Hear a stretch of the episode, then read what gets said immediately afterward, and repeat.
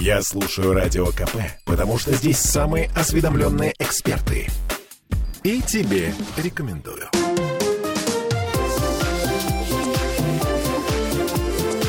Открытая студия. Добрый день. В открытой студии радио «Комсомольская правда» я, Алена Гринчевская. Напомню, что мы работаем на площадке «Экспофорум» в Санкт-Петербурге, где в эти дни проходит 30-я юбилейная агропромышленная выставка-ярмарка «Агрорусь». И рядом со мной Александр Яшагин, директор компании «Умная ферма». Александр, добрый день. Добрый день. Спасибо, что вы к нам пришли. А, расскажите, пожалуйста, откуда вы и чем занимается ваша компания? С чем вы пришли на выставку-ярмарку «Агрорусь» в этом году? Э, наша компания находится в городе Пермь, но у нее очень обширное представительство по России. ООО «Умная ферма» занимается поставкой самых инновационных технологий сельхозтоваропроизводителям. Все, что касается доения коров, молочно-товарных ферм. То есть это некие машинки, я могу говорить языком обывателя, да, да не потребителя. А вот пока человек, который только на картинке это представляет, а, это некие аппараты для доения коров, автоматические. Все правильно. Угу.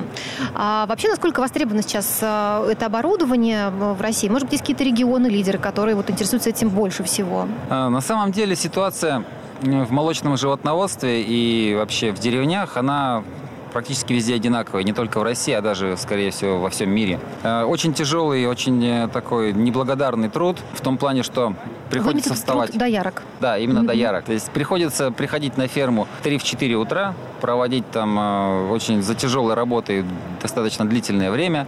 Работа очень рутинная, очень тяжелая, и на сегодняшний день мы во всем мире наблюдаем тенденции, в том числе и в России, что люди хотят более легких условий труда. Легких, понятных, за понятную зарплату. Вот. Поэтому труд доярок сейчас стал прям в большом дефиците.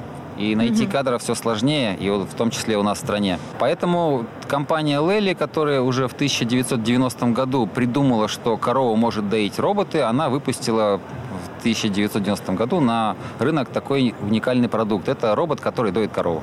Соответственно, 90 год, то есть прошло, получается, 30 20, лет? Да, 30 уже лет. 30. Да, уже 30 угу. лет. Вот, и на сегодняшний день он начинает с каждым годом пользоваться все большим и большим спросом. Конечно, достаточно сложно его сначала представить в хозяйство. Приходится делать какие-то пилотные проекты. Вот. Но когда люди видят, как это оборудование себя показывает, э, они убеждаются, что оно, во-первых, работает хорошо, вот, э, что не страшно его ставить, потому что мы организовываем отличный сервис, мы учим с ним работать, обучаем персонал, сами обладаем кадрами, которые могут решать любые проблемы. При этих условиях делаем идеальную технологию, где она будет работать, в той среде, где она будет работать. В итоге мы получаем удивительную картину, что роботы, которые доят коров, они на тех же самых коровах показывают совершенно другие результаты. То есть, угу. если, например, надои были там 10 тонн на голову, то мы в течение первого же года плюсуем как минимум 10-15%. Угу. Поэтому, несмотря на то, что это оборудование стоит достаточно дорого, оно а себя дорого достаточно это... быстро да. окупает. Окупает себя, да? А дорого это сколько и как быстро окупает?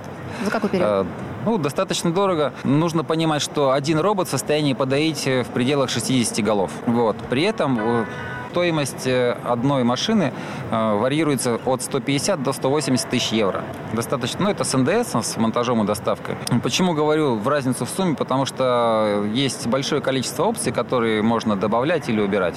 Вот. И от этого зависит конечная стоимость будет. Угу. Ну вот при такой стоимости, насколько, как вы полагаете, эти машины будут востребованы вот таких, скажем, там отдаленных да, хозяйствах? Там. Или этот проект, э, который предусматривает лишь скажем, сотрудничество с крупными хозяйствами, да, с какими-то холдингами крупнейшими, где есть большое поголовье а, крупного рогатого скота, да? А, дело в том, что на сегодняшний день в России складывается очень интересная ситуация, которая гораздо лучше, чем даже в Европе чем даже в Америке. Я уверен, что некоторые сельхозтоваропроизводители могут с этим не согласиться. Я просто знаю изнутри. Я бывал и в Канаде, и в Европе, и в Германии, в Эстонии смотрел очень много ферм, в Голландии.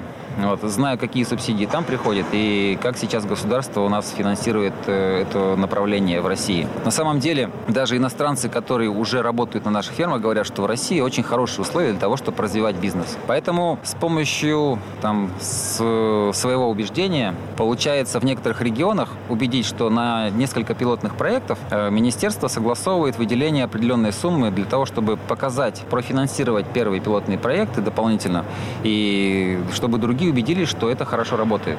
Угу. Например, Нижегородская область выделила некоторую сумму специально на финансирование роботизированных ферм, и сумма составляет 6 с лишним миллионов на каждую единицу приобретенной техники. Это достаточно распространено, особенно там, животноводства, например, на покупку очень дорогих тракторов зарубежных, потому что они стоят и по 30 миллионов, mm-hmm. и по 40 бывает, там, комбайны. И это позволяет нам доказать на таких пилотных проектах, что, несмотря на свою цену, окупаемость наступает очень быстро.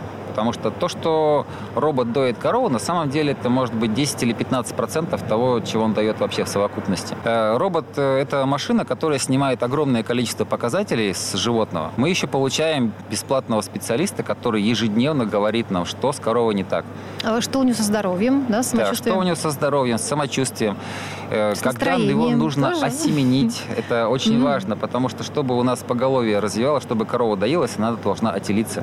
Mm-hmm. А вот по поймать вот этот самый момент, когда ее нужно осеменить, потому что 100% коров же там, ну, правильных хозяйств, которые работают по современной методике, э, осеменяют корову искусственно. Угу. Хорошим семенем от а, там, прекрасных быков, чтобы эти коровы доили там не 12 литров молока, а на наших фермах средний показатель достигает там и 40 литров в среднем на голову. То есть это не та коровка, которая доила ведро, а это уже угу. целая там 3-4 ведра в сутки корова выдаивает. И поэтому помощь робота, она огромна. Даже на больших поголовьях это еще больше востребовано. Почему? Потому что огромное количество рутинной работы. И вот чтобы не распыляться на эту работу, человек приходит на ферму, у него все данные передаются в ноутбук, компьютер. Также сейчас программа интегрирована уже с телефоном. И он видит, придя на работу, ему хватает 10-15 минут для того, чтобы понять, что на ферме происходит, что не так, куда нужно посмотреть, какие точки э, требуют наибольшего внимания. А мне интересно, понятно, что корова не расскажет, но все-таки как сами животные относятся к таким инновациям нововведениям? Потому что, э, мне кажется, при переходе вот от ручной, ручного доения к автоматическому у коровы могут возникнуть некие беспокойства, там, приступы нервозности. Права ли я? Вы абсолютно правы. Все-таки вот, ваша интуиция, она прям безошибочно работает. На самом деле, для того, чтобы внедрять эту технологию, э, в моей компании, и это вообще рекомендация настоятельная компания Лели, завода-производителя, есть специально обученные люди, которые приходят на ферму, и мы не просто так продаем оборудование как бы, и говорим, вот, пожалуйста, работайте на нем. Мы сначала осматриваем ферму, если это ферма под реконструкцию, и делаем правильное расположение всего, что внутри находится, чтобы коровам было удобно ходить в робота. Потому что не робот ходит за коровами, а коровы сами должны идти в эту машину, вставаться, э, вставать, доиться. И им это должно быть комфортно, приятно. Вот. И абсолютно правильно заметили, что при переходе есть определенный стресс. Но чем лучше сделана ферма изначально и чем лучше она продумана, тем проще этот процесс происходит. И наши проекты это показывают очень хорошо, что буквально 2-3 дня требуется на то, чтобы любая корова привыкла к новой технологии. Если она первый там, день-два стрессует, то потом удивительным самым образом мы показываем, что, как правило, заходим на те предприятия, где остается и старая система доения, и частично корова начинает переходить на нашу, на новую. Что уже через там, месяц или второй а коровы едят из одной и той же траншеи, но при этом результаты на роботизированной ферме на несколько литров выше, чем на той. То есть при том, mm-hmm. что себестоимость затрат остается той же самой, результат получается выше. Прекрасно. А расскажите, пожалуйста, столкнулись ли вы с какими-то проблемами, ограничениями, связанными с а, пандемией коронавируса пресловутой? Как вы с ними справлялись и как планируете свою жизнь дальше? Поначалу, наверное, как и любому человеку, было просто страшновато, чем это все дело обернется и как это будет происходить. Бизнес, он диктует свои жесткие условия, и поэтому э, для сотрудников, для всех были созданы условия работы по удаленке, чтобы как можно меньше контактировать. Вот. Э, опять же, нам большая помощь была от государства в плане получения разрешений, потому что у нас работа связана с непрерывностью. Угу. Да, на дистанционку корову не уведешь, я так полагаю, да? да? ни в коем случае. Угу. И наши инженеры, они вообще работают 24 часа в сутки на боевой готовности. Идет посменное дежурство, потому что робот работает тоже 24 часа. Если он, что, ну, неважно, что с ним случится, мы обязаны в течение 4 часов исправить любую неисправность, устранить, угу. чтобы коровы доились. Поэтому все сотрудники получили справки, и выезжали в любое время. То есть, по сути, влияние пандемии на нас э, никакого не почувствовалось. Ну и, в общем-то, вы с такими же э, планами прекрасными входите, скажем, в новый, скажем, Новый год, наверное, пока еще рано говорить, да, ну, не знаю, в осенний там сезон. То есть у вас планы ну, расскажите коротко вот о них. Что планируете в будущий год, может ну, быть? На самом деле, для, самые грандиозные планы для нас этого года это то, что мы вот зашли в новый регион а, для моей компании и для компании Лели. Это Ленинградская область. Угу.